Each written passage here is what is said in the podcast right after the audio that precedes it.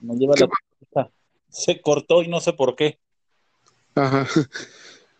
Bueno, te decía, eh, cuando amas, entonces, eh, por esa imagen del abandono, eh, hay una necesidad de controlar al objeto de tu amor. Claro. Lo mismo pasa con los que ejercemos la docencia o con nuestros maestros en logia. A veces solemos amar tanto lo que hacemos que nuestros hermanos aprendices se convierten en objeto de nuestro amor. Y entonces nosotros decidimos qué es lo que es bueno para él, qué es lo que puede aprender, qué es lo que no puede aprender, qué es, cuáles son los temas que debe abordar, cómo los debe abordar. Y entonces nos convertimos en un panóptico de su formación, es decir, en un vigilante. Esto sí puedes hacer, esto no, y le dictamos es malo. En otras palabras, nosotros somos los constructores de su proceso de formación. ¿Qué pasa con ello? Que sin querer y sin nosotros darnos cuenta, lo que estamos haciendo es que nuestro hermano se forme con nuestra imagen y semejanza. ¿Por qué razón? Porque yo le estoy transmitiendo mis faltas, mis virtudes, mis zozobras, mis dudas de mi propio proceso de formación. Porque lo estoy haciendo como yo desearía que las cosas fueran. Y entonces, ahí lo que tienes ya no es un proceso de formación, sino es un proceso de preformación donde el que enseña ya tiene una imagen de lo que debe ser su alumno. Y entonces el alumno ahí muere, no existe. El alumno solamente existe en razón de las necesidades de su maestro. es un es un adoctrinamiento. La ideología es una ideologización es una, es una ideologización, un adoctrinamiento, pero amoroso. O sea, no en, mucho, en, el, en el mejor de los casos. En muchos otros casos es un proceso de ideologización, de adoctrinamiento, donde el individuo va a ser la imagen y semejanza de su maestro y se va a convertir en un seguidor. Y en el momento que se convierte en un seguidor, se convierte en nada porque vive en razón de lo que es su maestro. Eso está mal. Claro, está mal, pero hay muchos compañeros maestros masones que utilizan esa, ese proceso de, preformación, de adoctrinamiento y de ideologización como cotos, cotos de poder dentro de su misma logia. ¿Por qué? Bueno, pues por cuando, cuando llegan los eh, procesos de candidaturas para las magistraturas dentro de cada una de nuestras logias, que es un proceso muy banal y muy profano, los masones nos olvidamos de nuestra formación masónica y nos convertimos en un sujeto más que requiere de reconocimiento a través de las bandas, de las medallas, de los títulos y nombramientos. Y es ahí cuando te das cuenta que el proceso de formación de muchos de nuestros hermanos ha sido una farsa. Y los ves que se pelean y los ves que se dejan de hablar y los ves que forman partidos dentro de sus propias logias y ves que hay rebatinas por cotos de poder. Y vas a tener cotos de poder siempre y cuando tengas un grupo de hermanos que te apoye. Y ese grupo de hermanos son los que tú has formado. Uf, qué fuerte. Eh, eh, sí entonces la gente que se está iniciando, que va a iniciarse o que ya está iniciada y está eh, sin darse cuenta a lo mejor directamente de que está al servicio de, de, quien lo formó, debe de, salir de esa, de esa prisión, debe de encontrar su, su propia identidad. Si no, ¿cuál sería el propósito de la masonería sino un vil, una vil escuela de, que adoctrina gente? Pero además adoctrina gente por, por fines muy mezquinos y muy pequeños que es un puesto dentro de una logia que no dura más que un año, que es un puesto honorario y que no te da más allá eh, de beneficios que ser el gran maestro de tu logia. Ah, bueno, pero eso lo hablamos en microescala, pero si lo ves en una gran escala, pues a lo mejor sería ser el muy respetable gran maestro, o a lo mejor también podría ser el que eh, tenga seguidores en todos lados porque pues ya tiene un ego muy grande que necesita que los demás piensen y actúen como él. Claro, pero ahí tocaste un punto muy, este, muy importante. El ego, malentendido como melagomanía, ¿no? Claro. Eh, ahí el ego no tiene su real significado como integración de, mi completud, del sí mismo, sino de la megalomanía de hacerme figurar como una persona importante. Porque además, porque puede ser que fuera de, las cuatro paredes de la masonería no soy nadie. Y voy a vivir mi fantasía con mis hermanos. Ese es un problema real. Y muy... Hay muchos hermanos, hay muchos hermanos que van como si eso fuera el club de banqueros.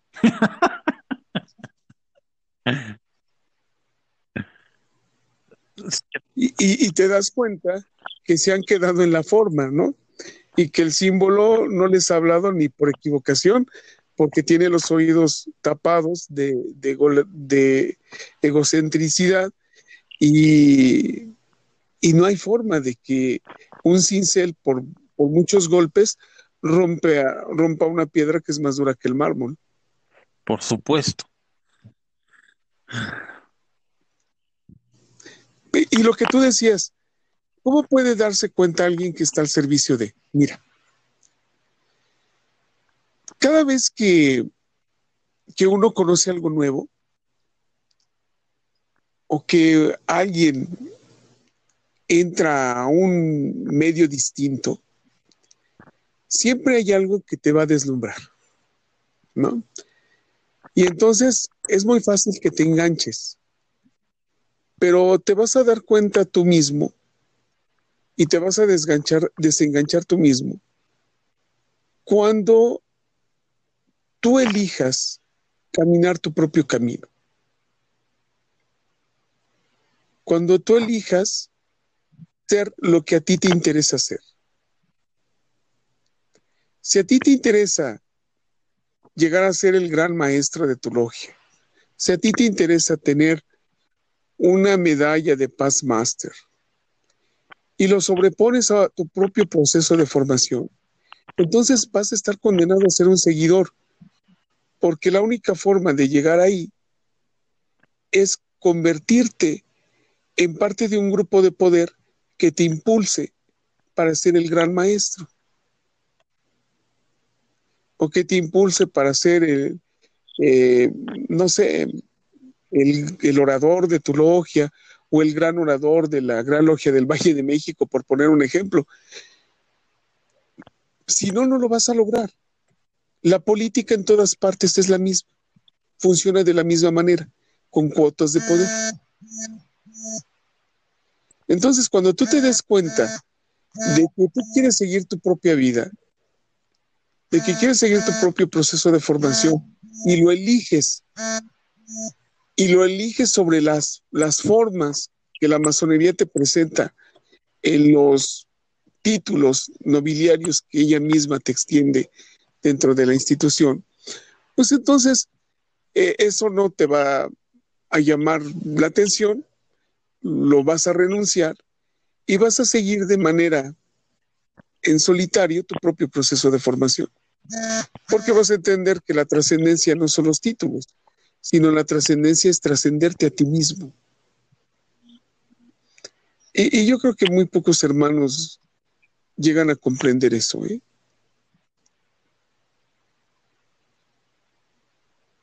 O sea, ciertamente la masonería nos pide que nos desapeguemos de todo lo material, pero al mismo tiempo te está ofreciendo algo material más interesante. Eh, pensaría no, la masonería, la masonería es una institución, tiene una organización jerárquica. La, masonería tiene como toda institución, un organigrama para que pueda funcionar.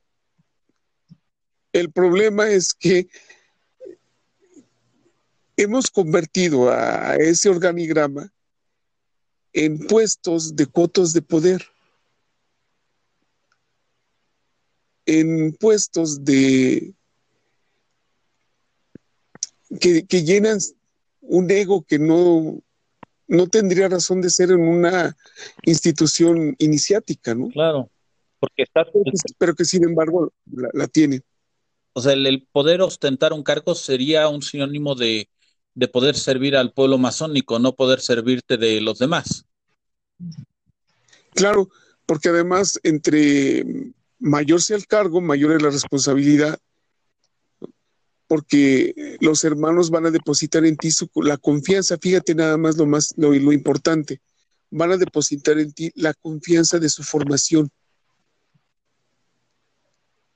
no es, no es algo muy pequeño. ¿eh? La formación es vida. La formación es trascendencia. Y entre más grande sea el puesto, tú tienes la responsabilidad o tendrías que ser, tener la responsabilidad de, de darle a, a, tus hermanos el conocimiento necesario para que ellos puedan trascenderse a sí mismos. Claro. Es ahí donde nos hemos quedado en la forma. Eh, en los cargos, en las bandas, en las medallas, en la liturgia que tú dices, y con razón, en su, si la vemos desde ese punto de vista, pues no tiene ninguna razón de ser, y además es contraria a la masonería, ¿no? Es dogmática.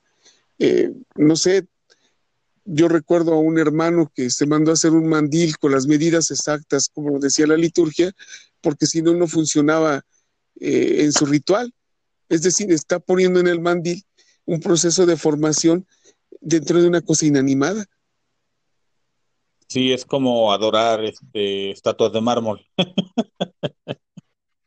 bueno, es como escuchar a un hermano que te dice que no existe Dios, pero le agradece al gran arquitecto del universo por estar hoy con vida, ¿no? Es cambiar a un Dios por otro. Sí, claro. E, e, es, es, es difícil y es muy duro ver eso dentro de la masonería. Sí, ahora que lo... Y, y, es, ahí, es ahí donde la gente se ha quedado en el signo, brother. No ha trascendido al símbolo. Y, es un punto de crisis de, de, de nuestra institución. Sí, incluso ahora que lo mencionas, estoy recordando un día que fuimos al VIPS hace como cuatro años y que estabas Ajá. en una mesa eh, un, un, hermano que decía, no, es que ese hermano es este, pues ha formado muchísimas logias y lo conocen en muchas partes de, de, este, de México y ha bajado y ha ayudado a la modificación y este, ya formó Gran Oriente y una barbaridad de cosas y, y de repente, eh, pues me dicen, por eso hay que, hay que apoyarle con dinero. ¿Cómo, ¿Cómo que hay que apoyarle con dinero? Pues si se supone, yo entiendo que la masonería debe ser una institución que dentro de su proceso iniciático y de transformación que te sucede, pues se deben de ajustar todos tus niveles en lo social, económico, intelectual y emocional.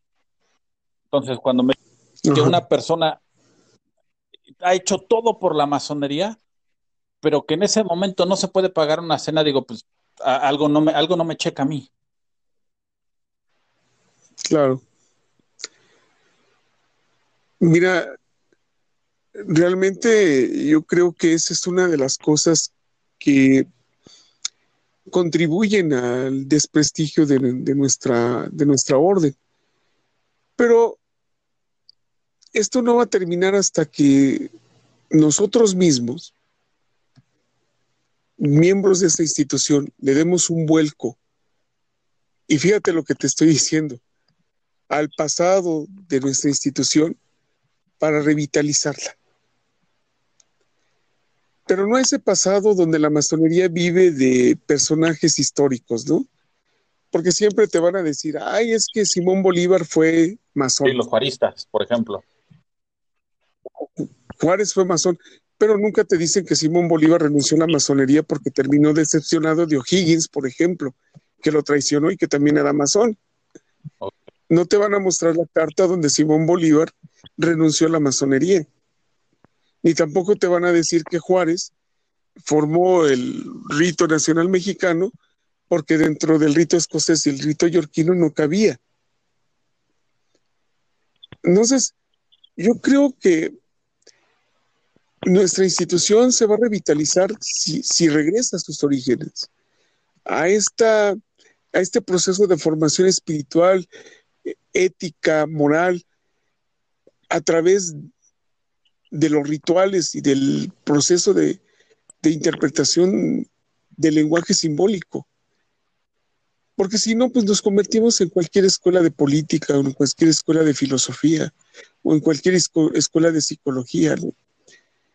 Mira, yo hace como cinco años tuve una experiencia de ir a un curso dentro de la masonería y llegó un hermano con un códice donde él nos, explicaba que venían las profecías de el fin del mundo, ¿no? Pero lo creía tal cual que yo no sé si de verdad lo sentía, lo estaba viviendo, pero estaba angustiadísimo y lo llevaba envuelto no sé qué tantas cosas, porque si no lo llevaba envuelto de esa forma, en ese mismo instante se acababa el mundo. Y es ahí donde te das cuenta que la masonería también forma fanáticos. Claro. Ese, ese fanatismo que no tiene, no tiene, no tiene un proceso de reflexión, sino la forma la, la toma a, punta de, de, figuras dogmáticas. No sé, mira, a mí me parece que hay una necesidad de revisión de los procesos de la forma, de formación de, de los hermanos dentro de la dentro de nuestra escuela.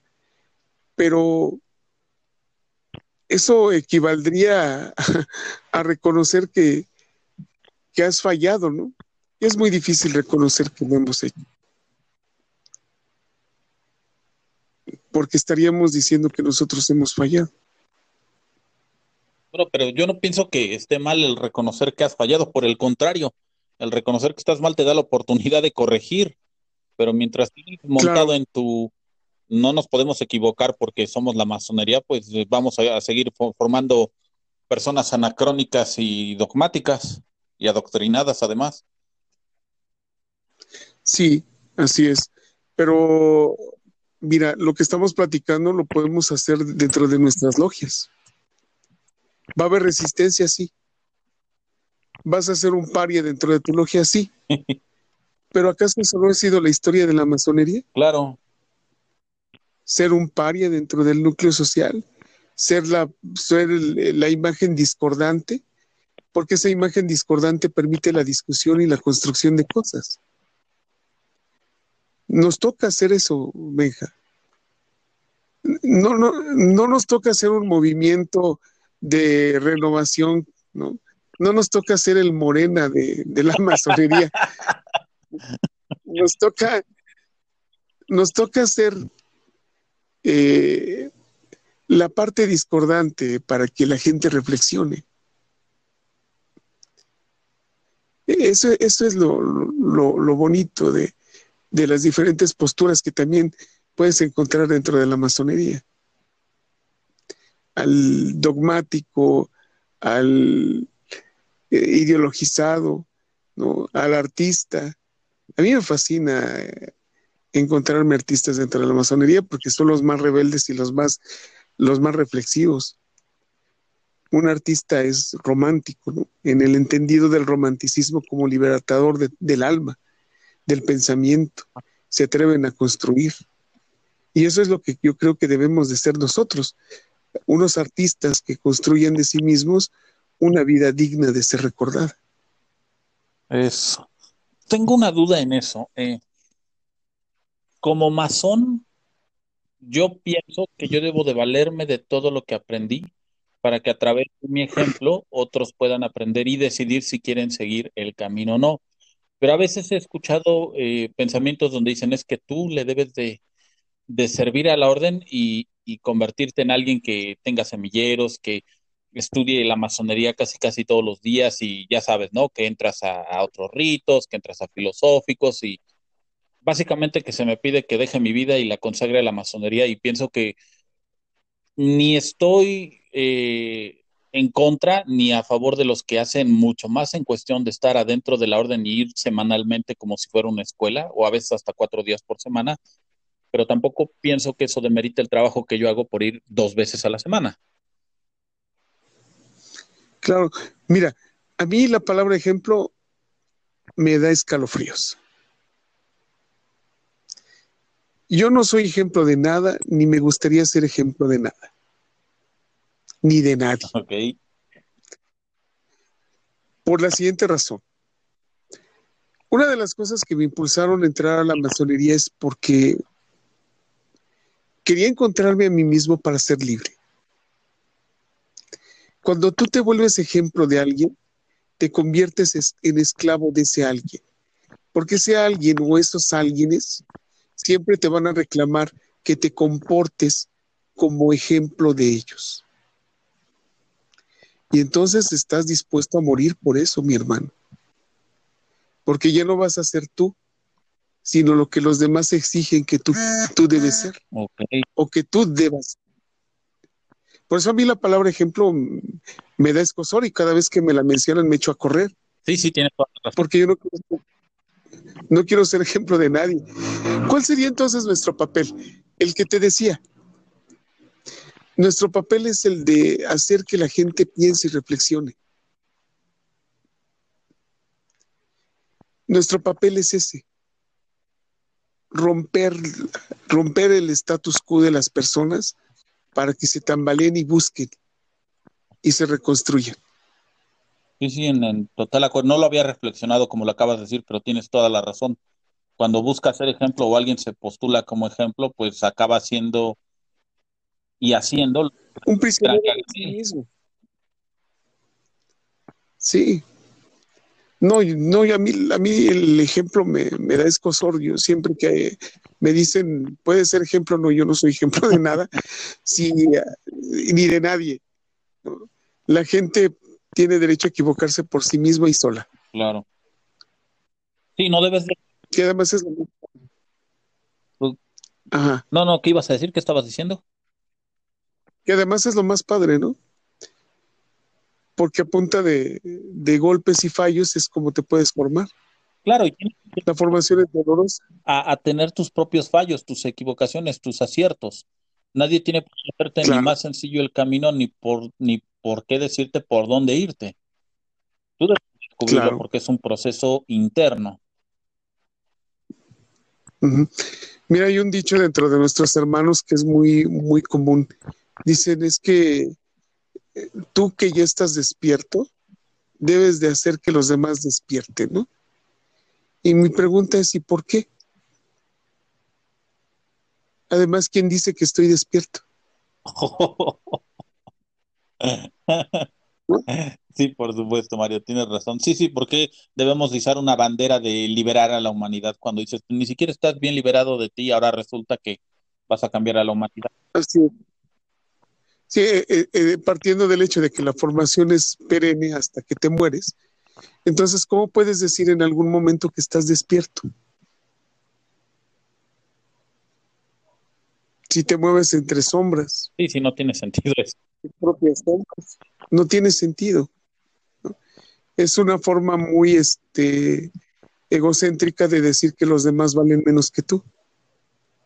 Y yo me he encontrado fuera de los templos masónicos a gente que sin mandil es una persona sumamente interesante y mucho más plausible oírla que a muchos que están dentro. Sí, estoy en total acuerdo contigo. Hay muchísima gente allá afuera que no se ha iniciado, que no le interesa iniciarse pero que establecer una con ellos es súper enriquecedora.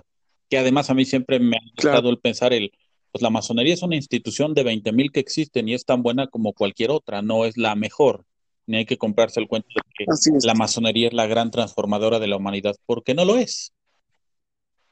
Lo fue. Lo fue. Ok. Lo fue, pero esa generación tan vital, tan fuerte, tan transformadora de sí misma y de su entorno como fue el siglo de las luces, tuvo su momento histórico. Ahora nos toca vivir otro momento histórico. Claro. Somos masones de otro tiempo. Ahora ya no hay reyes. Ya no te tienes que esconder porque si no te matan. Ni tampoco estás empujando un proyecto eh, de una nueva forma de visión del mundo. Ya no estás luchando contra el dogma del derecho divino. Ahora estás luchando contra otros dogmas. Y vale la pena luchar primero contra tus propios dogmas para poder salir al mundo y luchar también. No puedes salir a luchar sin armas. Claro. Sin saber quién eres tú, sin poder descubrir cuáles son tus, tus, tus facultades, tus virtudes, y todo eso lo conoces a través de ir descubriendo tus propios, tu propio lado oscuro. Yo creo que eso es lo, bueno de la masonería, lo terapéutico de la masonería. Y, eso se da, brother, a, través del ritual. Es ahí donde revives y vives el símbolo. Por eso es tan importante para la masonería los rituales pero no como esta, no como lo que tú dices, ¿no? Como un catecismo. Yo recuerdo, ahorita me acordé cuando iba a, la doctrina, ¿no? Y te decían, ¿quién es Dios? Y tú decías, Dios es omnipotente, omnipresente y no sé qué tantas cosas, ¿no? Y, en muchas ocasiones la liturgia sí se ha, se ha convertido.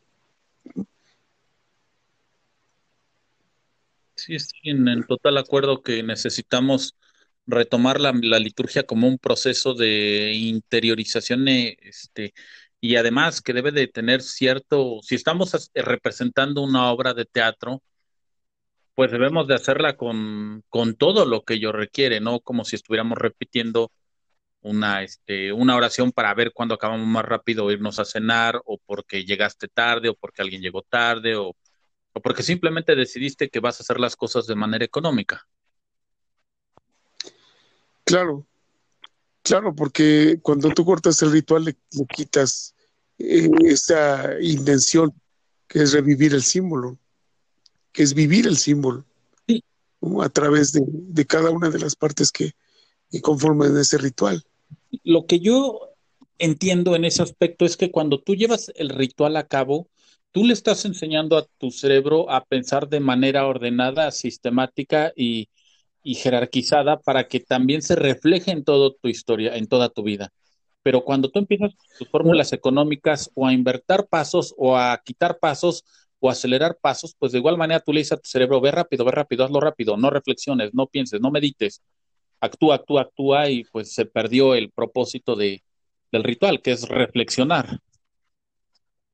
Claro, y, y además cuando hoy en día el ritual está al alcance de todo mundo, ¿no? Claro.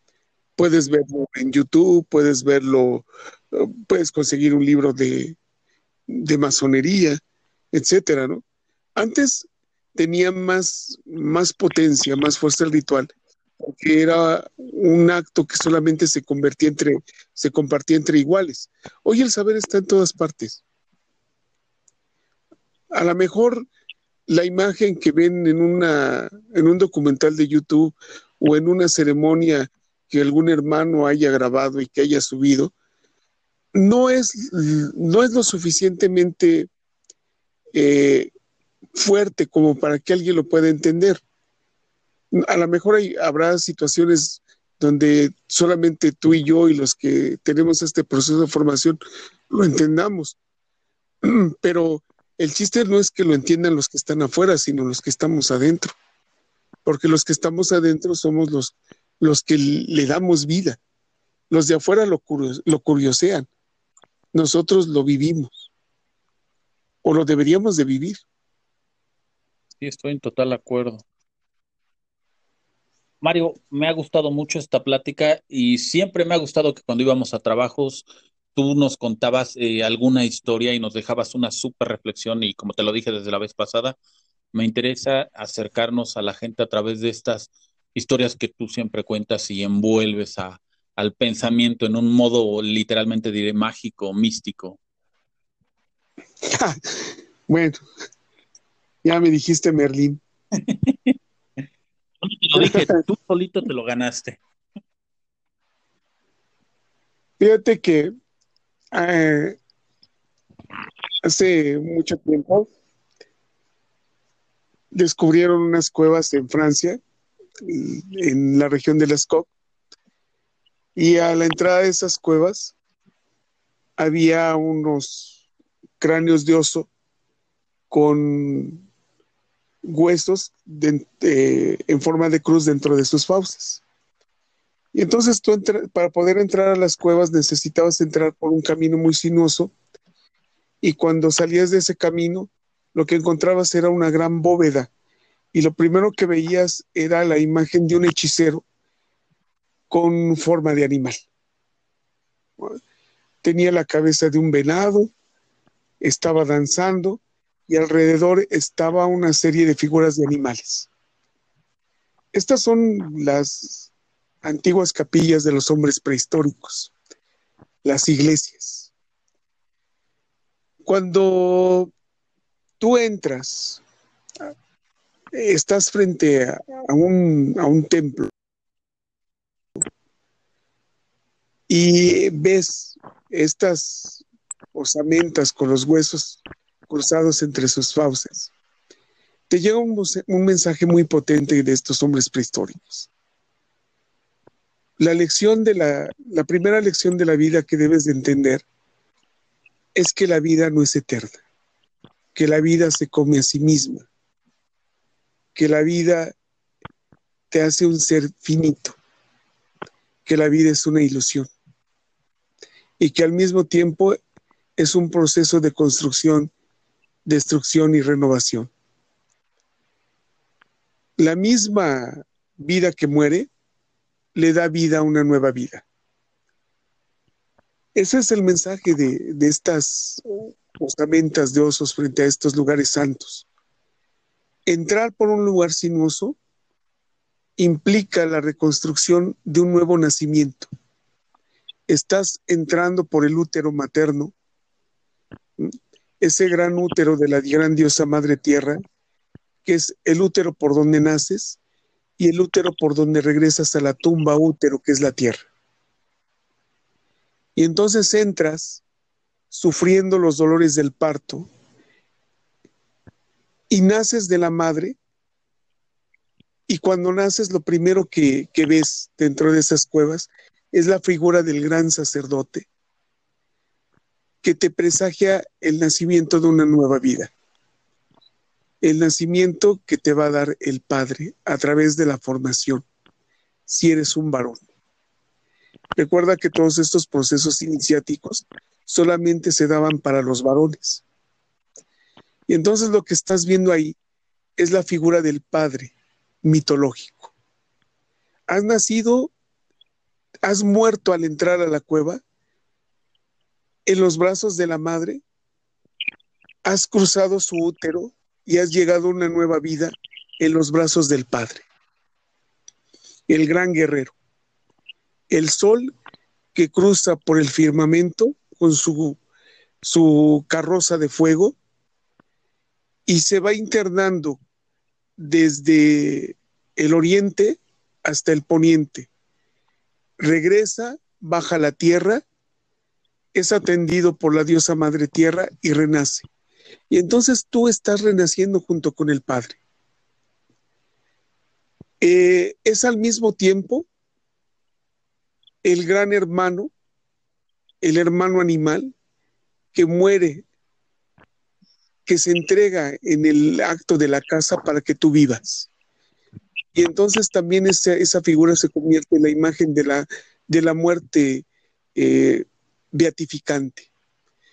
Yo, naturaleza me entrego en el acto de la muerte para que tú vivas, para que tú subsistas. Siendo hermanos, por amor me doy a ti. Y entonces tienes la primera imagen del Cristo muerto y resucitado. Es la naturaleza misma, en la imagen del Padre, que te, da dando, que te está dando la lección de ese, de ese gran ser que, es muerto y resucitado para que tú puedas subsistir. subsistir.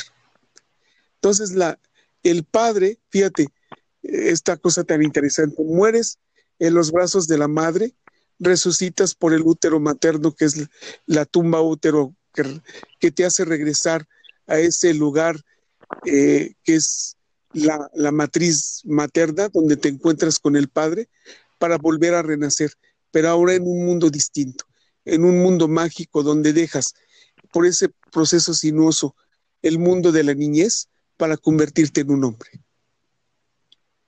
En la imagen que está ahí presente, eh, el padre benefactor, el hermano oso, el hermano lobo, la naturaleza que se entrega para que tú subsistas y al mismo tiempo el guerrero, el que va a luchar por la vida, el que forma parte de la vida de los hombres y que nace a través de las enseñanzas del Padre. Y este es el proceso que todos nosotros vivimos en el momento de nuestra iniciación, Benja. Si tú recuerdas, lo primero que hacemos es bajar a la tierra. Sí. A esa, a esa tumba útero y nos encontramos con nuestra madre, la muerte. Y esa madre muerte nos va a encaminar a los brazos del Padre. ¿Quién es ese Padre? Ese Padre mitológico que se encuentra en las cuevas de las Coc, ese, ese mistagogo, ese guerrero celestial, es nuestro venerable maestro. Porque nosotros entramos a nuestra logia vendados en la oscuridad de la ignorancia y al momento de quitarnos la, venda, la primera imagen que tenemos es a nuestro venerable maestro rodeado de nuestros hermanos que nos están dando la bienvenida a una, a una nueva vida.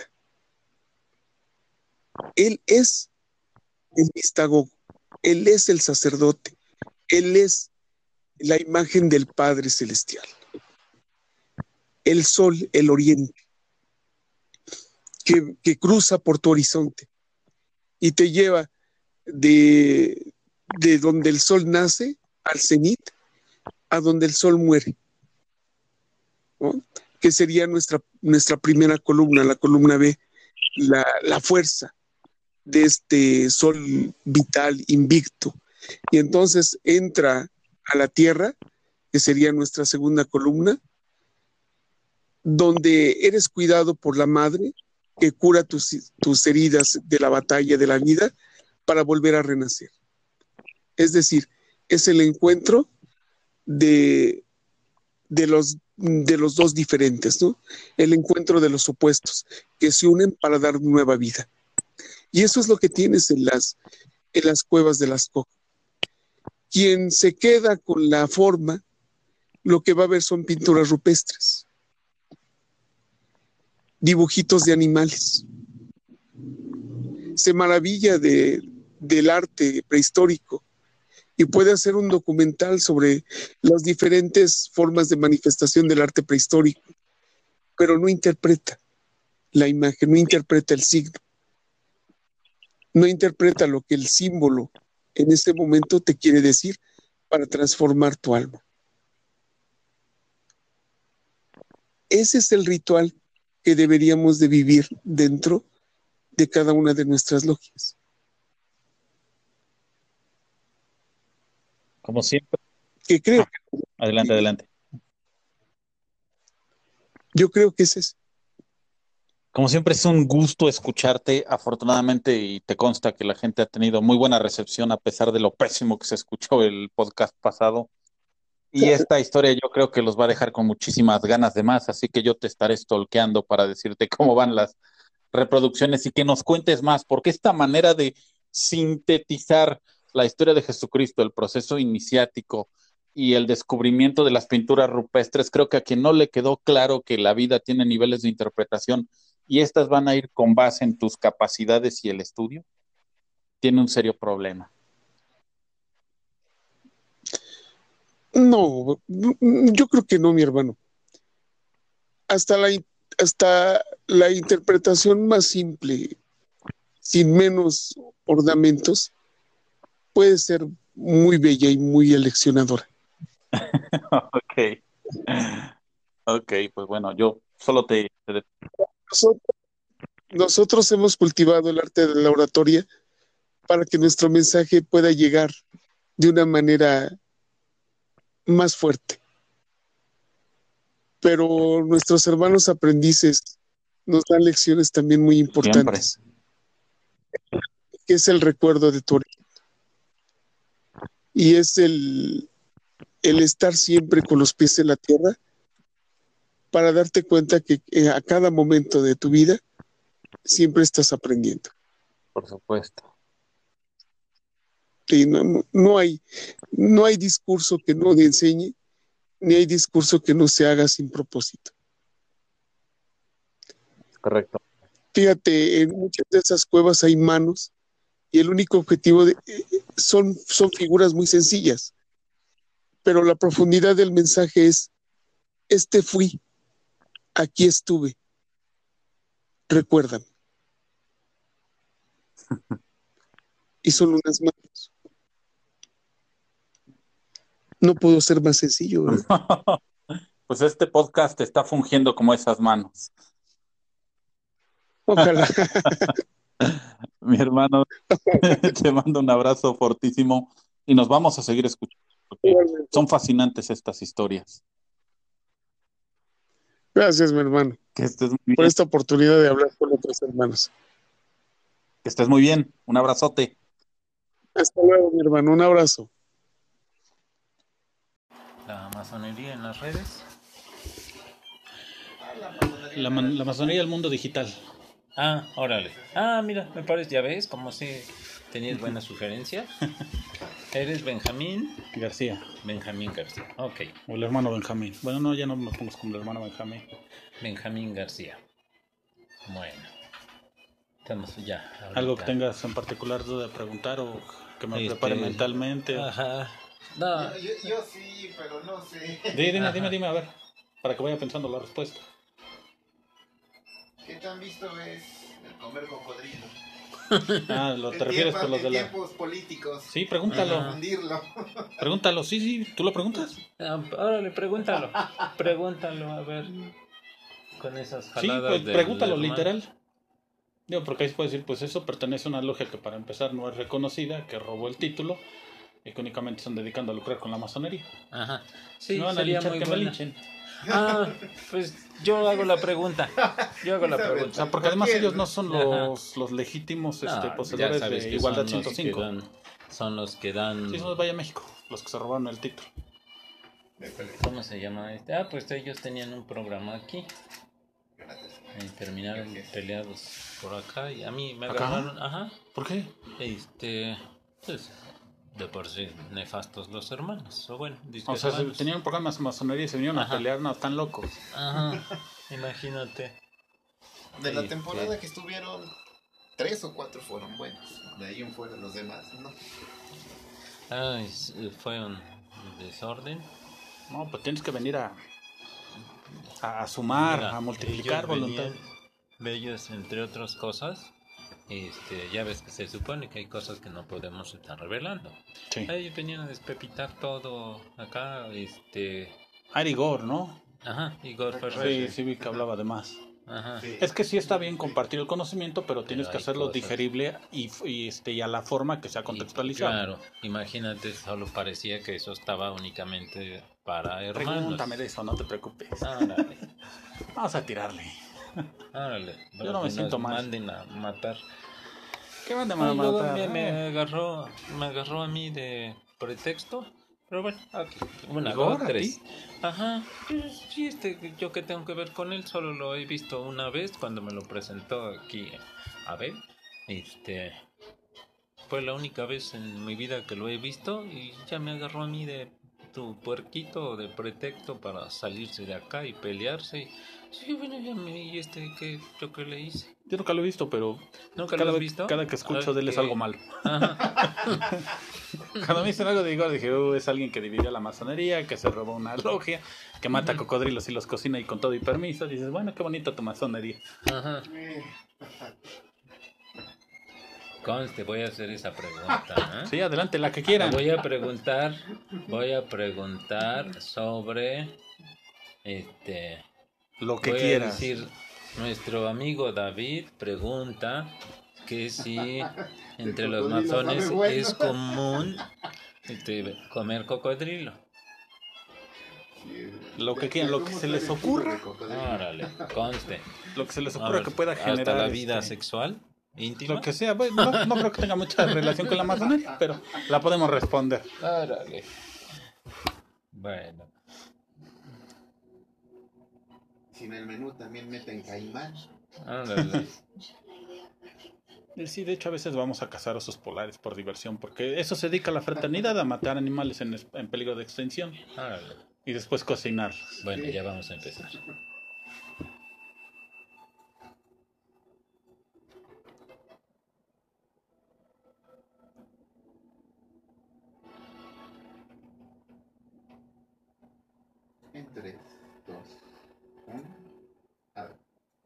¿Qué tal amigos? Muy buenas tardes. Tengan todos ustedes bienvenidos como cada semana a este su programa Caminos sin Fronteras.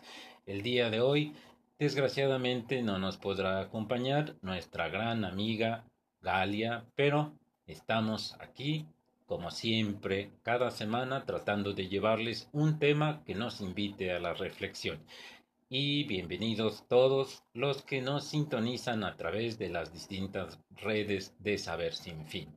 El día de hoy nos acompaña nuestro querido amigo Benjamín García. Él es masón y ha tenido la mm, buena ah, iniciativa de crear videos de masonería, videos que están mm, difundiendo la masonería, pero sobre todo tratando de eliminar muchos dogmas, mitos y sobre todo algunos consejos que van directamente para la masonería, pero sobre todo tiene esa eh, maravilla de que a través de sus videos va a poder ir difundiendo día a día lo que es exactamente la masonería más allá de la imagen social que la masonería carga. Muy bien, entonces, Benjamín, Juan Carlos, gracias un por gusto. estar aquí con nosotros, gracias por compartir tu tiempo. Bueno, muy bien, vamos a iniciar nuestro programa. Te voy a preguntar, ¿qué te motivó a ti entrar a la masonería? Desde muy pequeño mi padre siempre poseyó una colección lo bastante amplia de libros para que yo me pusiera a curiosear entre esos libros y entre varios libros yo me encontré que la masonería era un tema recurrente y en sus libros en lo particular pues hablaban de la versión romántica de la masonería de la cual yo me enamoré. Ese fue mi primer contacto y lo que hizo que yo fuera creciendo con un ideal de decir yo quiero ser un masón. Ahora, ¿tu papá era masón? No, No. era una persona muy culta, pero Ya. no nunca se inició en ninguna sociedad en particular. ¿A los cuántos años te iniciaste? A los 21 años. A los 21 años, pues eras ya bastante joven como para estar decidiendo. ¿Qué edad tienes ahorita? 39 años. ¿39? Mira, se te ven ya los años. No es cierto. bueno, muy bien. A ver, te voy a preguntar. Hay una, ah, hay un antes y un después, un parteaguas desde tu iniciación como masón y antes de que eh, ingresaras a esa institución. Sí, previo a que yo me iniciara la masonería, pues yo estaba totalmente eh, enfocado, dirigido y haciendo y llevando mi vida, mi vida con base en lo que yo sentía en ese momento. Yo no tenía un autorregulador que me dijera, tienes que analizar y reflexionar las cosas que estás haciendo para que, decía mi sabio padre, no, no actúes para pensar, piensa para actuar. Durante el proceso de iniciarme diré que fue una época complicada porque, bueno, primero, Puebla es una ciudad súper mocha, todos lo sabemos. Afortunadamente ha tenido una mayor apertura en los últimos cinco años, pero en el tiempo en el que a mí me tocó iniciarme en la masonería, pues en Puebla tú hablar de algo distinto a que fuera la religión, pues estabas básicamente excomulgado de nuestra sociedad poblana y así fue en su momento. Post a la masonería diré que el cambio ha sido significativo, representativo y además estoy agradecido por lo que he aprendido a través de todos los maestros que ha puesto la masonería en su camino. Y por maestro no me refiero al título del tercer grado, sino a todos los que estamos aprendiendo y enseñando simultáneamente en la institución. Ya. Eh, desde que tú ingresas a la masonería hasta ahorita no has tenido ningún problema en tus relaciones interpersonales porque sepan que eres masón. Mira, afortunadamente, desafortunadamente, hace más de 15 años que me inicié, pues sí existía un, mito enorme al de si eres masón, pues te voy a, a, exiliar de mi relación social. En la actualidad, pues la gente dice, pues, ¿qué, qué, ¿qué es eso de la masonía? ¿Qué son los masones? ¿O qué hacen? ¿O matan niños? ¿O, o escupen Biblias? ¿O se O burlan de la cocodrilo. religión? Exacto. De repente les da por comer cocodrilos y por supuesto que genera un exa- una imagen súper retrógrada sobre la masonería. Sí hubo gente que se alejó, pero también he entendido al paso del tiempo y con la experiencia que quien quiere estar en tu vida, pues lo va a estar por convicción, no Claro. por obligación. Y quien no está, pues te hizo un favor y, y le hiciste un favor. Claro, las cosas se dan justo como deben darse. Muy bien, ahora la pregunta que te tengo es, en tus videos eh, tienes esta temática de la masonería y cuánta aceptación han tenido. Por fortuna hay muchos hermanos que están naciendo en una nueva escuela de la masonería y hermanos que también crecieron a la par que yo y tienen esa disposición de apertura al conocimiento, porque es bien sabido que en redes sociales la masonería ha sido deslegitimada eh, de manera increíble, ¿no? Como nunca pusimos atención a un medio digital, pensamos que no era importante o relevante, pues todas las personas que están en contra de la masonería pues han dedicado a hablar pestes de ella.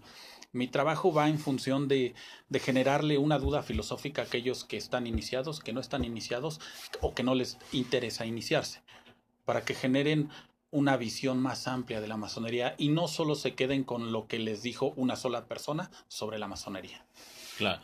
Ahora, ¿qué imagen tienes tomando en cuenta que todo es dual? Entonces, la parte positiva y la parte negativa que tiene la masonería para ti, desde tu punto de vista muy particular. Perfecto. Eh, pienso, y lo que más me gusta de la masonería es que no se casa con una falsa idea para mí de tienes que hacer todo lo todo bueno y todo bien. Y tampoco te dice tienes que hacer todo mal ni todo lo malo. Si lo, la masonería me ha enseñado a mí que debo de ser balanceado. Debo de reconocer que ambas fuerzas están trabajando para lograr un bien más amplio que el personal, el colectivo.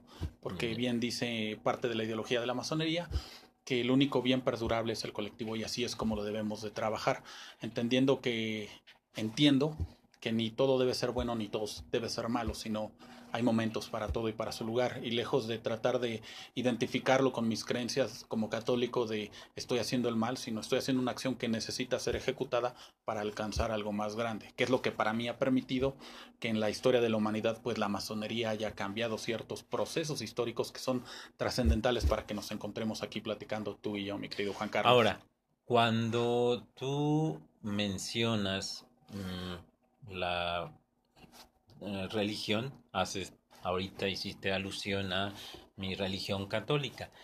Tengo la idea de que la cultura católica está en contra de la masonería a partir de ciertos dogmas, ciertos, ciertas imágenes que la misma iglesia ha generado. ¿Sí? ¿Tú no has tenido esos problemas dentro de tu ambiente familiar? Por supuesto, cuando yo hice mención porque me sentía orgulloso después de varios años y no lo dije directamente, sino se enteraron porque tú no puedes llegar y decir, hola, soy masón. Eh, uh -huh. Eso está mal. Lo acabas de decir. Si alguien, no es cierto. Si alguien okay. te, te, reconoce como tal, eh, siéntete uh -huh. orgulloso porque quiere decir que tu trabajo ha sido lo suficientemente impactante en la institución para que alguien más reconozca que estás iniciado. Cuando yo hice esto, pues por supuesto que la negativa de la familia es que eres un adorador del diablo, estás en contra de leer la religión, eh, no crees en Dios nuestro único salvador, tú vas a atacar a la iglesia, vas a hacer rituales con sangre, este, un montón de fantasías que se uh -huh. generaban sobre lo que podía ser la masonería, pero a su vez y al paso del tiempo se dieron cuenta de que mis acciones eran consistentes con un crecimiento emocional, espiritual e intelectual. Por lo tanto, pues dejaron de atacarme. Ya. Pero sí es garantizado que quien se inicie va a ser atacado en su persona. Mi recomendación, aunque no lo están pidiendo, se los voy a dar, es si tú te inicias, evita decir que estás iniciado. Posterior a que pase uno o dos años, pues está bien que lo comentes. Pero cuando tú te inicias no tienes ni las herramientas ni la necesidad de decir que estás iniciado porque lo único que vas a recibir va a ser un constante ataque de que eres un adorador del diablo y no vas a saber ni cómo defenderte de algo que en ese momento no va a tener un propósito de ser ni de decir. Ya. Entonces, en este momento, eh, ¿consideras que tu familia ya superó ese shock de eh, creer que eres adorador del diablo? No sé si lo hayan superado o no es un problema. Lo vaya a saber, pero es su responsabilidad lo que piensen o consideren de mí. No mía, yo no tengo la misión ni la encomienda de cambiar lo que la gente piensa de mí, porque es algo personal. Ya.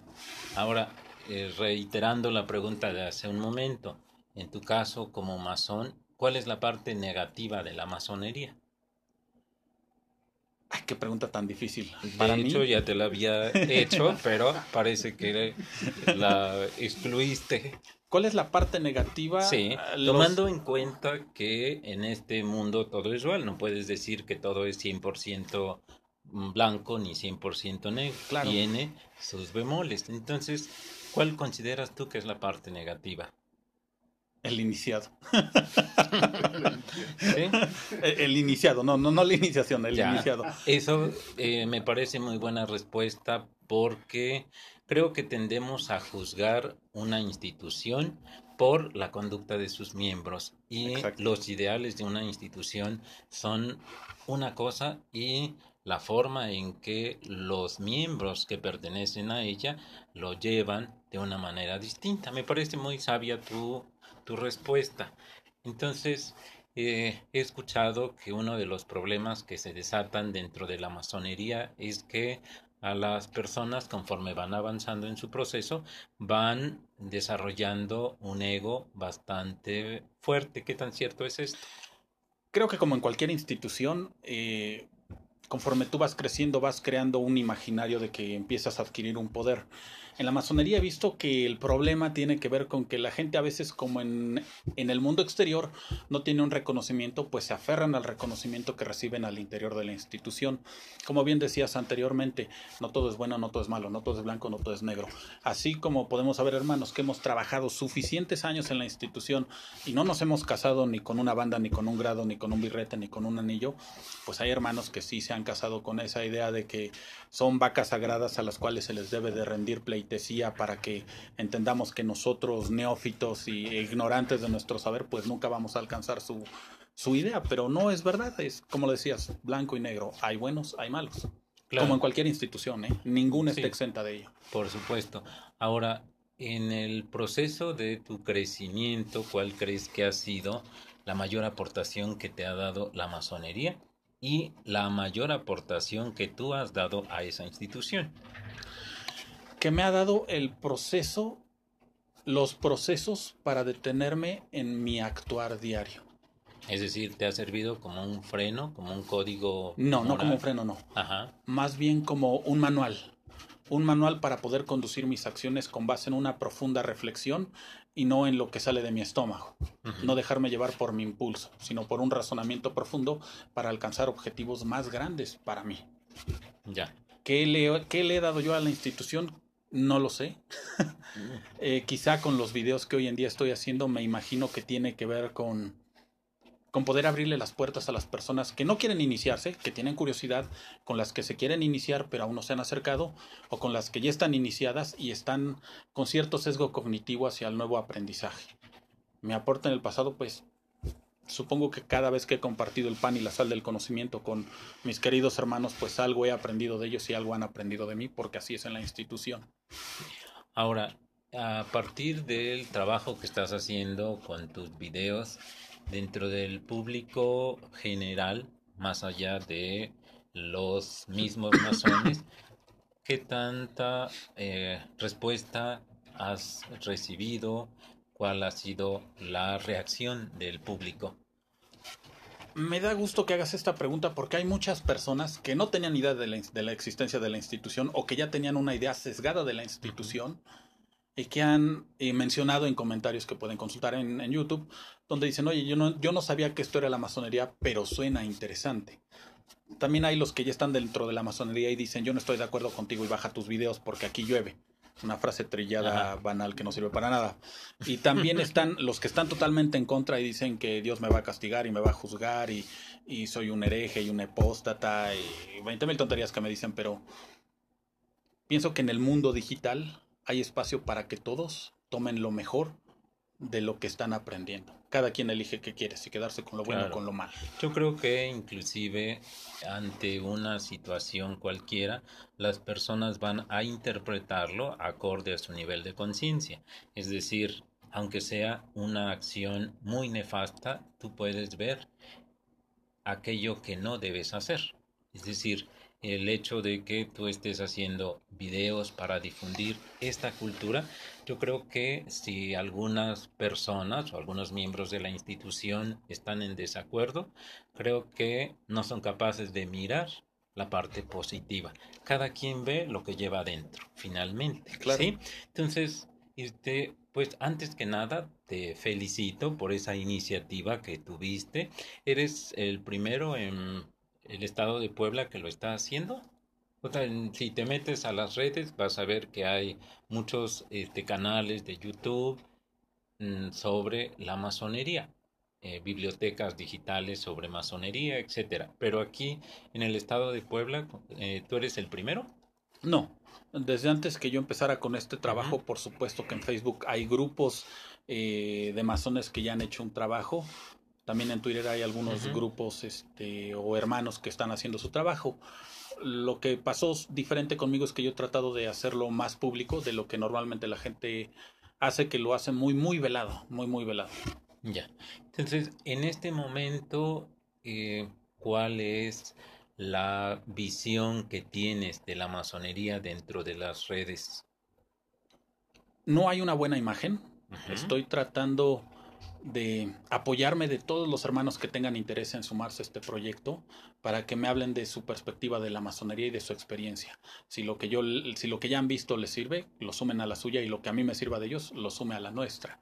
Porque pienso que con el mundo digital tenemos la increíble oportunidad no solo de romper barreras y fronteras, sino de además de crecer con una mayor fuerza que, que antaño, donde pues solo podías ir a tu taller y ahí te quedabas confinado. Hoy en día la masonería pues ya está en todo lugar y todo momento, si así disponemos de las herramientas. Claro.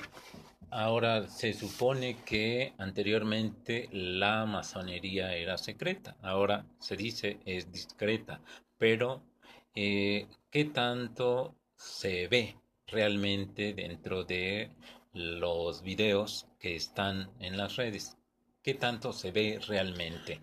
Contestando lo primero es, sí era secreta porque éramos perseguidos por oficio por la iglesia, porque hubo un momento que históricamente aclara en su pensamiento, esto no va en contra de la iglesia, sino estoy explicando que con anterioridad, como la iglesia era la que sostenía el poder en el mundo de la mente de las personas, pues no permitía que alguien más entrara a cambiar ese concepto de ideas, conjunto de ideas.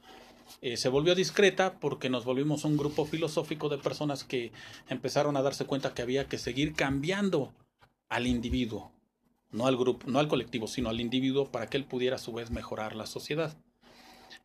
¿Y cuál es, cuál, fue lo último que dijiste, perdón? Mm, que dentro de las redes sociales, ¿cuál viene siendo exactamente eh, la cantidad de información que se muestra. Existe muchísima información basura en Internet. La realidad es que cuando te acercas a la masonería en Internet, lo primero que vas a encontrar es que le escupimos a las burlas papales y a este crucifijos y, que estamos en contra de Dios y un montón de mitos que... Cuando me acerqué a investigar a través de las redes, te estoy hablando de hace aproximadamente 11 años, mm, vi que había unos videos donde se les tachaba prácticamente de satánicos, de que comían bebés y no sé cuánta cosa tan rara, pero por otro lado había una visión muy idealizada. ¿Qué tan cierto es esto.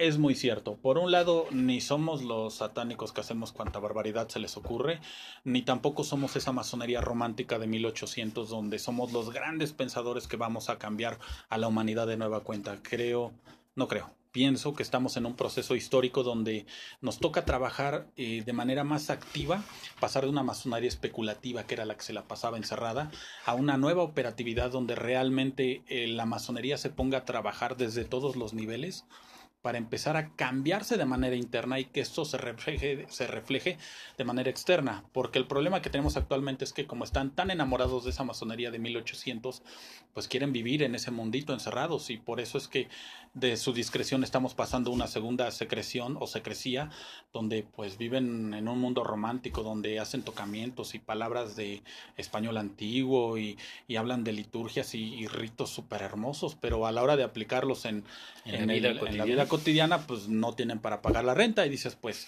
una masonería que no te está generando eh, el conocimiento y la sabiduría para que tú puedas hacer que el dinero sea una consecuencia de tu trabajo, pues no es masonería, es un grupo de personas que se reúnen a platicar de cosas bonitas que pasaron hace 300 años. ¿Cómo distinguirías a un masón de un, eh, una persona que pertenece a la masonería, pero no la puedes calificar como tal?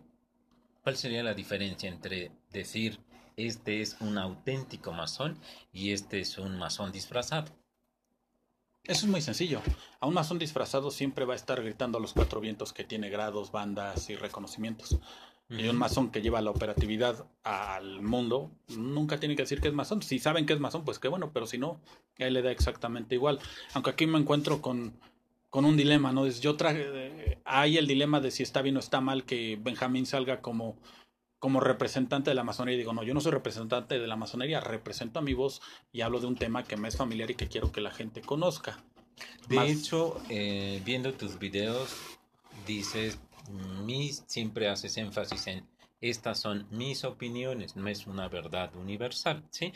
Entonces yo creo que esa es una buena táctica para que eh, no estés levantándote como no te estén dando ese calificativo como el representante de la masonería. Es que además no lo hay, no existe un representante de la masonería porque todo lo que aprendes va a estar basado en tu trabajo interno. El trabajo interno es lo que va a determinar tu grado.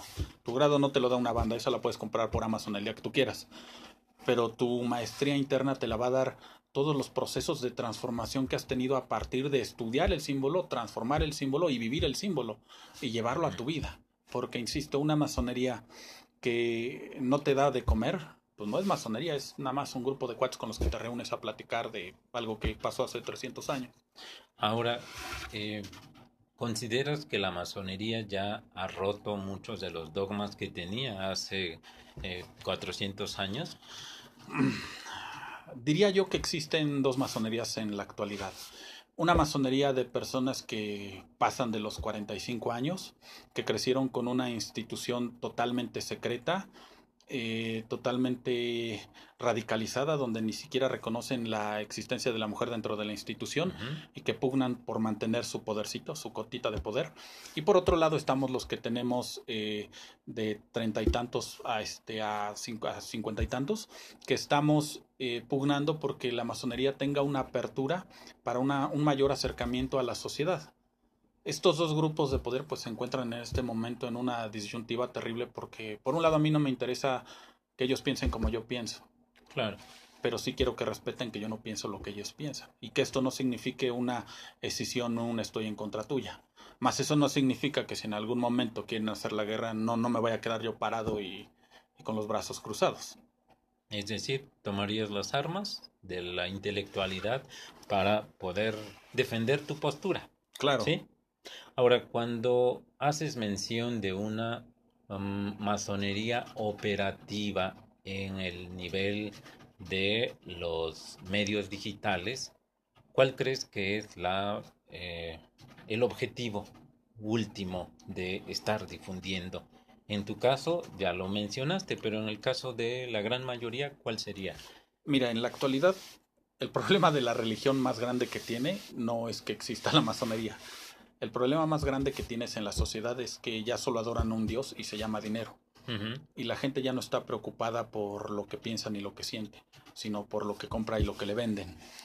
Cuando te encuentras con esta fórmula tan nociva, cuando la gente empieza a comprar y a comprar, lo está haciendo de manera inconsciente porque tiene unos vacíos emocionales tan grandes que no tiene idea de cómo llenarlos y tampoco nadie les está proveyendo una herramienta para que puedan acercarse al conocimiento interno o a lo mejor sí los hay como pueden ser las religiones que en mi pensamiento actual ya no son tan relevantes para poder ayudar al humano en ese proceso, salvo que se modernicen, y esta macana además a mí no me importa, pero en el cuestión eh, iniciático masónico sería proveerlos de herramientas, independientemente de si se quieran iniciar o no, para que puedan llegar a reflexiones más profundas que pensar que son lo que compran y lo que otros les dicen que son para que encuentren realmente su seriedad a través de un profundo trabajo con las herramientas que te ofrece la masonería.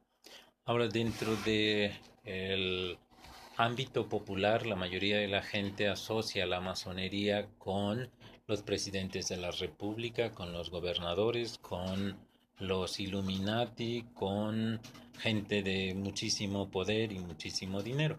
Eh, y esto, ¿qué tanto afecta a la masonería en el sentido de que haya gente que se quiera iniciar, pero que eh, va por los intereses de a ver si llega, aunque sea a presidente de algún de la junta auxiliar a donde pertenezca.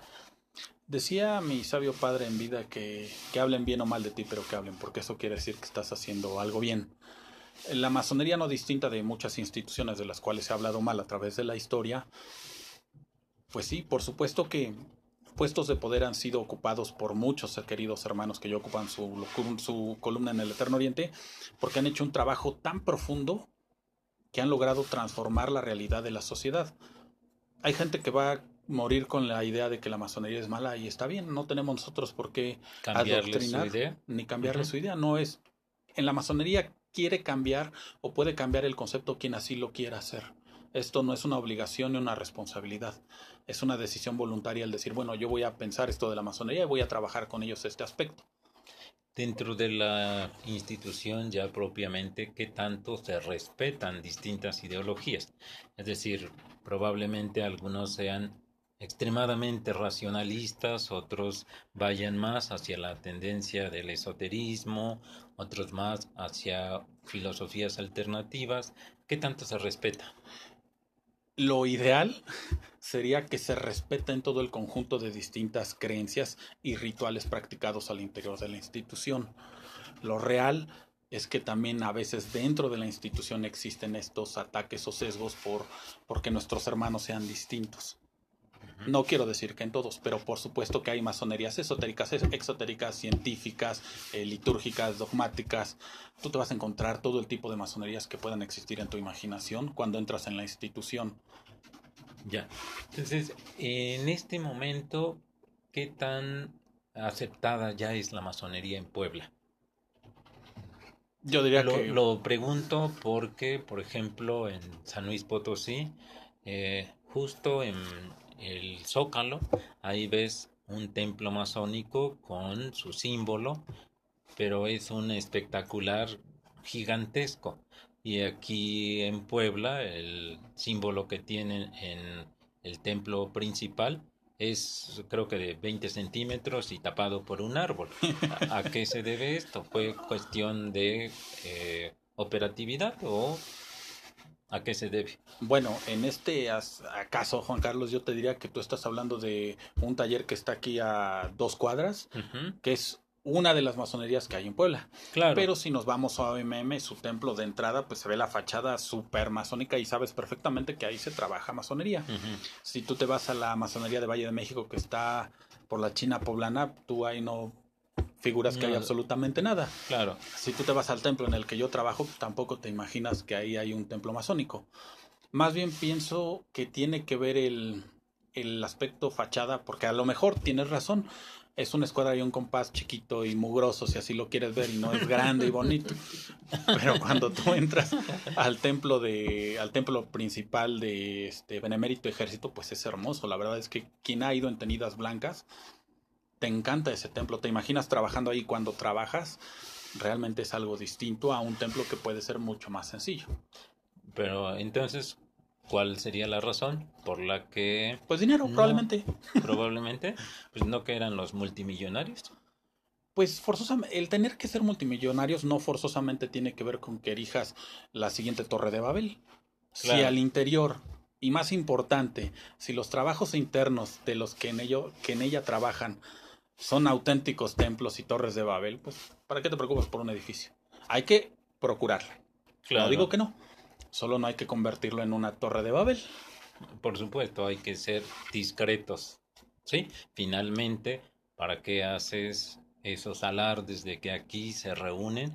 Yo creo que esas manifestaciones de ego solo refieren el vacío de las personas por ser reconocidas que van a o que pertenecen a esta institución. Sí, permíteme ponerte un ejemplo Sí. particular de la masonería de una logia que se llama Igualdad 105, que además es una versión pirata de la original que en Twitter pusieron hace como seis meses que se estaban reuniendo para comer un delicioso cocodrilo, que es una especie en, en- en peligro de extinción, pero que tenían un permiso de la Semarnat.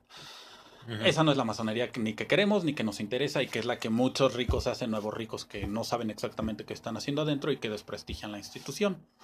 ¿Y qué se hace eh, hacia ellos? Pues, la institución, ¿qué puede hacer ante estas personas que es- se dan a conocer como masones, pero que no son tal? La institución no tiene que hacer absolutamente nada con ellos, porque la institución no está para cumplir una cuota social. A la institución, para mí, no está esperando en, bueno, todos mis alumnitos y discípulos tienen que tener estrellitas allá afuera. No, no, no, a la masonería, pues, si tú quieres hacer tonterías allá afuera, pues tú estás construyendo tu capital emocional e intelectual para la sociedad. La gente va a ver de la masonería de ti, de lo que tú les estás mostrando. ¿Tú qué esperarías o qué pensarías de un masón que se dice masón o que es masón? No me consta, porque no he trabajado nunca con ellos, que está publicando fotos de que está comiendo un cocodrilo dentro de un ceremonial que es muy respetuoso para la institución. Probablemente te lleves una idea equívoca, pero también te encuentras a, a un hermano Benjamín que pone un video donde te lleva a la reflexión. Tú ya eliges si dices, pues la masonería es una basura o la masonería puede ser interesante. Esa es tu elección nuevamente. Pero la institución no tiene por qué ir aplacando gente por el planeta. No, no tiene por qué. No es su, su responsabilidad. Actualmente el trabajo que hace la masonería, el trabajo concreto en el seno de la sociedad, ¿en qué consiste? Existen muchas actividades eh, externas a la masonería donde se practica la filantropía, pero también tienes eh, órdenes paramasónicas como los Shriners, que tienen el hospital en la Ciudad de México, que evidentemente pues no solo retribuyen, sino que están constantemente ayudando a los niños en la sociedad. Pero cada logia tiene sus actividades particulares para retribuir a la sociedad eso que está recibiendo de ella. ¿Todos la tienen? ¿Todas las Claro. logias tienen esa actividad? todos los masones, no solo todas las logias, desde el masón que es un panadero y a partir de que se inicia empieza a buscar mejores ingredientes, mejores tiempos, mejor preparación, hasta que pone a la venta su pan y está llevando un producto de mejor calidad, hasta el masón que decide practicar filantropía y donar 10 millones de pesos al hospital de los Trainers, está haciendo su parte activa y participativa dentro de la institución. Nadie está fuera de esto. Y si tomamos en cuenta que muchas personas tienen la idea de que los grandes cambios sociales los hicieron los masones, estamos hablando de pues la ilustración, estamos hablando de Benito, Benito Juárez, estamos hablando de muchísimos héroes de los que se dice fueron masones. En este Ah. momento, esta imagen histórica que se tiene de la masonería, ¿qué tanto repercute en dentro de la institución? repercute de manera positiva y negativa. Negativa porque la gente está esperando que se repita algo que ya se vivió. Como la historia cíclica debería de ser, pero no es así. Eh, eso fue lo negativo, ¿verdad? Y positivamente porque los que nos iniciamos aspiramos y conocimos esas historias que nos parecieron tan increíbles que buscamos tener esa participación social de manera activa para decir yo ya le porté mi granito de arena a la masonería. Precisamente por eso te preguntaba, alguna vez eh, escuché que una persona decía, bueno, si dicen que Beethoven o que Mozart era masón y que fulano, mengano y perengano eran masones y cambiaron este, el curso de la historia, ¿ustedes qué están haciendo en este momento? ¿Sí? Entonces, ¿qué responderías? ¿Qué están haciendo? Pues pienso que cada uno de los hermanos, incluyéndome, pues hacemos nuestra parte colaborativa en nuestro microcosmos. Es decir, cada quien trabaja desde su barrera. Sí, pero además hay trabajos colaborativos. Los hay, pero esos son independientes en cada una de las logias. Entonces, eh, estamos entendiendo que la institución solo te sirve para eh, germinar ideales y cada quien los lleva a su vida en la práctica. ¿Sí? En la vida cotidiana las personas son las que tienen la obligación de llevar estos ideales, de concretarlos ya en acciones específicas dentro de su ámbito laboral, familiar, etcétera. ¿Sí? por supuesto, y tienes eh, muchísimos docentes al interior de la institución que están trabajando con los jóvenes para garantizar que sus mentes crezcan con una visión crítica de la vida y no con una versión eh, de compra-venta. Desafortunadamente para mí la sociedad en la actualidad no se reduce más que a cuánto cuestas, cuánto vales, cuánto tienes, quién eres. Ya. Cuando vi uno de tus videos, aparece también otro video bastante extraño que habla de los masones y los Illuminati. Un video que tiene muchísimos errores en cuanto a inclusive a la misma el mismo título. ¿Pero mío? No, de ah. otra persona. Por eso te pregunto, te decía que vi uno de tus videos, ya ves que te metes a las redes sociales y de repente aparecen mil cosas. Entonces apareció ahí ese video que te digo habla de masonería y los Illuminati.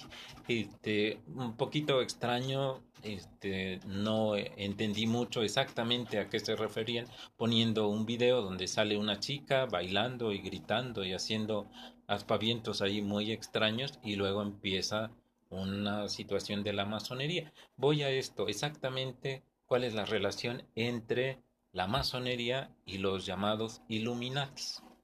Yo más bien, más que irme hacia el, los Illuminati y la masonería, me iría a qué nos está mostrando ese video y cuál es el problema que tenemos con la sociedad. La sociedad está consumiendo demasiado contenido y no lo está analizando.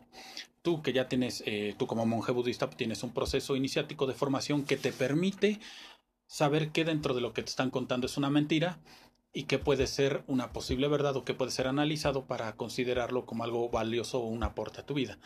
Pero toda la gente que es joven y que no tiene estos procesos de tamizaje de la información, pues dice, esa es la masonería. La masonería y los Illuminati son lo mismo. Los dos son adoradores de Lucifer, donde existe el incesto, la coprofagia, este, la mutilación de cuerpos y no asocian un concepto claro de, de lo que son este, las diferentes instituciones. No me quiero meter con los Illuminati porque no es un tema ni que domine ni que traigo fresco. Sí, pero eh, te lo preguntaba precisamente por eso, porque te metes, te digo, a las redes y aparecen mil cosas y apareció ese video muy extraño. Entonces me metí a ver exactamente a qué se refería. Nunca dice concretamente nada. Eh, solo que los Illuminati son un grupo, una institución que busca manipular a la humanidad y que la masonería, por su parte, intenta despertar la conciencia en la misma sociedad. A eso se resume tres mm, videos ahí enormes, pero yo creo que al final y después de todo, esa sería la aportación, ¿no? Yo creo que con una frase queda claro y no necesitaban, pero bueno, cada quien hace según su nivel de conciencia, ¿sí? Claro. Entonces, ahora, en tu caso, eh, ¿qué tanto te conflictúa el que los demás sepan que eres masón? Es decir, eh, por ejemplo, en mi caso, como monje budista, siempre me están comparando con los católicos, con los monjes católicos que pues ellos o los sacerdotes católicos que tienen, por ejemplo, el voto de castidad de nunca más volverse volver a tener una relación sexual, etcétera, etcétera. Y los budistas no tenemos esas, esas, esos dogmas tan castrantes. Por ejemplo, en nuestro caso, eh, nuestro voto dice practicarás la sexualidad con respeto, moderación y discreción.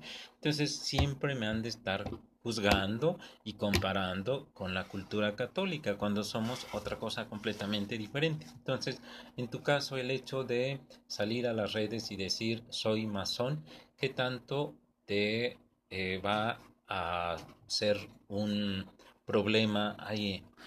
Bueno, no recuerdo que en algún video yo diga de manera directa que soy masón. Pues si estás hablando de masonería. Ah, bueno, eso es distinto. Ajá. ¿Sí? Si mis hermanos me reconocen está perfecto, pero no, no lo diré de manera directa yo porque no está bien. Pero lo que la gente piensa de mí, pues es su problema, no es el mío. O sea, desafortunadamente en, en, el contexto mexicano, particularmente en Puebla, eh, se solía vivir o la gente suele vivir de lo que piensan otros de esa persona de la opinión. Entonces empiezas a vivir tu vida en función de lo que piensan de ti. Para mí es absurdo. Es, Si quieres pensar que adoro al diablo, hazlo. A mí me tienes sin cuidado. No voy a dejar de comer ni de vivir por lo que tú pienses. Te pregunto porque alguna vez escuché un comentario de una persona que decía, mira, este abogado es, está ahí cayéndose de borracho y ese es masón. Esa es la masonería, esa es la pregunta que se hacía, ¿sí? Entonces, desde ese momento que tú estás eh, saliendo ahí hablando de masonería, es evidente que tienes esa eh, característica, ¿sí? De pertenecer a esa institución. Pero, este, ¿qué tanto te afecta en la vida cotidiana? Es decir, ¿qué tanto están diciendo, ah, eso es lo que hacen los masones y como la gente tiende a generalizar, por ejemplo, en mi caso, me vuelvo a tomar como ejemplo que eh, cualquier cosa que hago siempre han de estar con su crítica de, ah, esos son los budistas, una cosa es el budismo y otra cosa son mis hábitos de vida, mi forma de vida. Entonces siempre han de estar este, comparando y juzgando. Entonces casi como te ponen o generalizan en ti, ven en ti lo que es el budismo, siempre todo lo que hagas malo, así es el budismo, ¿sí? Entonces, cualquier cosa que tú hagas, así son los budistas. Entonces, por eso te lo pregunto. No es solo el budismo, vamos a pensar que en general la sociedad no, Estoy diciendo en mi caso como ah, vivencia. Más bien, yo me referiría que en particular, y con las redes sociales, la gente tiene ese dado, dedo flamígero para juzgar a todos. Todos son perfectos y todos juzgan las acciones de todos. No pienso que sea particular del budismo ni de la masonería. Por ejemplo, si dicen es que un hermano estaba borracho, pues algún día también me he borrachado y seguramente algún día me voy a volver a emborrachar. Pero si ya estás iniciado, bueno, debes de ser lo suficientemente discreto para decir me voy a emborrachar en mi casa con mis cuates en la tranquilidad y comodidad que no afectó a nadie. Y otra cosa es ser un exhibicionista ridículo que haces desafueros o zafarranchos donde no debes. Ya. tienes que, independientemente de cómo masón, tienes que ubicarte. Si estás buscando tener cierto reconocimiento, pues lo último que vas a ir a hacer es que yo vaya y me pare en la mitad de, de catedral y me baje los pantalones y diga soy el hermano Benjamín, pues no, no hay que ser, no hay que ser tan, tan básico y tan banal como para no darte cuenta que si tú aceptaste y aprobaste entrar a una institución, pues tiene que cambiar tu conducta socialmente. Y eso para estar tranquilo, porque que estés, que estés borracho no está mal. Lo malo es que lo hagas público y que además quieras que todos compartan tu, tu borrachez. Si tú lo quieres hacer en tu casa, en la comedia de tu casa, pues es tu decisión, ¿no? Nadie te tiene por qué juzgar por tus acciones. Salvo que estés afectando la vida de un tercero, eso ya sería interesante. También atentar en tu contra es atentar contra un tercero. Pero este, aquí me refiero al aspecto de que la Amazonía no es buen animal. Claro. Pero sí tienes que aprender a conducirte de manera correcta, de manera social. Y no para esperar recibir una aprobación, sino porque si no, no, sé qué demonios estás haciendo dentro de una institución donde vas a aprender valores adicionales a los que ya tienes y vas y te exhibes como un alcohólico. Eso no tiene sentido. Más allá de las definiciones de diccionario, de las definiciones que la misma institución haga, con tus propias palabras y a partir de tu experiencia, ¿cómo definirías la masonería? Como la oportunidad que te das de trascender a tu propia historia para no quedarte con lo que te enseñaron tus padres, tus amigos, tus profesores, tus amigos, tus parejas. Para volverte a contar tu historia desde una perspectiva totalmente distinta, pero que requiere un compromiso enorme, una voluntad, una determinación y sí, sí requiere hasta cierto punto una inversión brutal de tiempo para empezar a cambiar lo que fuiste para llegar a ser lo que eres en potencia. Yo definiría así a la, a la masonería en, en, mi mundo. Ya, ok. Ahora, cuando analizas todo el proceso que has llevado, ubicas exactamente cuál es el objetivo último de la masonería. Es decir, si tienen tantos grados y tienen toda esa jerarquía, ¿cuál es el objetivo último? ¿Hacia dónde se dirigen? Por ejemplo, en el caso del budismo, eh, pues el objetivo último es crear un mejor ser humano, pero tratando de que éste vaya eliminando los sentidos de ego para alcanzar estados trascendentes de conciencia. En el caso de la masonería, ¿cuál es el objetivo último? Pues podría decir que es parecido, nada más que nosotros no estamos peleados con, más bien, nosotros no vemos al ego como positivo o negativo, lo, lo utilizamos tal cual y como es. Como igual yo y yo puedo estar con Juan Carlos platicando bien y de manera eh, fraterna para compartir el pan y la sal del conocimiento, uh -huh. como si mañana llega y alguien me quiera hacer menos por lo que sé o por lo que soy, lo voy a hacer pedazos en ese momento. Uh -huh. Que Entonces, pensaría mejor que, que con- la paz contigo. No, no, no. no, no me refiero a ti, sino Sí. hay personas Sí, claro. que trabajan con su ego como un arma, no como una herramienta. Yo Ujú. lo trabajo como una herramienta, pero si quieren que saque el arma, la voy a sacar. Yo entendería que en tu filosofía es una herramienta. Y punto. Ajá. Nunca la van a sacar como arma. Claro. Nosotros la sacamos como arma. Ahora, ¿cuáles serían las armas que tiene un masón para eh, la confrontación que siempre hacen las personas a tu alrededor? Agray. ¿Cuál es un la- ejemplo específico mejor? ¿Cuáles son las armas que tenemos? Por ejemplo, se dice que eh, el hábito no hace al monje, pero lo distingue. Y nuestras armas en realidad son nuestra, nuestra actitud ante la vida. Eh, por ejemplo, no necesitas estar metido 24 horas dentro de un templo porque creo que ahí no aportas nada, aportas Estoy afuera, ¿sí? Entonces, ¿qué armas tienen ustedes? Yo diría que la mejor arma que tiene la masonería es que no necesita la aprobación de nadie. Y al, al no necesitar la aprobación de nadie, pues lo que digan está bien, es su problema. Ya. Nosotros no vamos a dejar de trabajar por lo que los demás opinen de nosotros. Y al hermano que trabaja con base en lo que opinan de él, pues que trabaje de nueva cuenta para entender mejor qué está haciendo en la masonería. Ya. Ahora, ¿cuál hace un momento te preguntaba eh, exactamente cuál es el objetivo de la masonería? Me estás diciendo que finalmente es también crear un mejor ser humano a partir de la razón. De ¿sí? todos, yo creo que de todas las sociedades iniciáticas y la mayoría de religiones debería de ser el crear un mejor ser humano. Pues por supuesto que necesitamos ser mejores cada día, no solo hoy, no solo mañana, no solo ayer, sino todos los días. La masonería tiene algunas limitantes as- o cualquier persona puede ingresar. Hace un momento decías que ya están rompiendo esos dogmas de que la mujer no podía pertenecer. ¿Existen todavía algunos dogmas? ¿Hay personas eh, que no pueden entrar? No, todos deben de poder ingresar.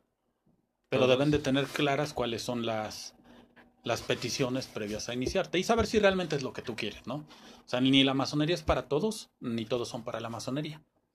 ¿Cuál sería la diferencia entre una logia y una secta? Y la masonería, como se define, es como una logia.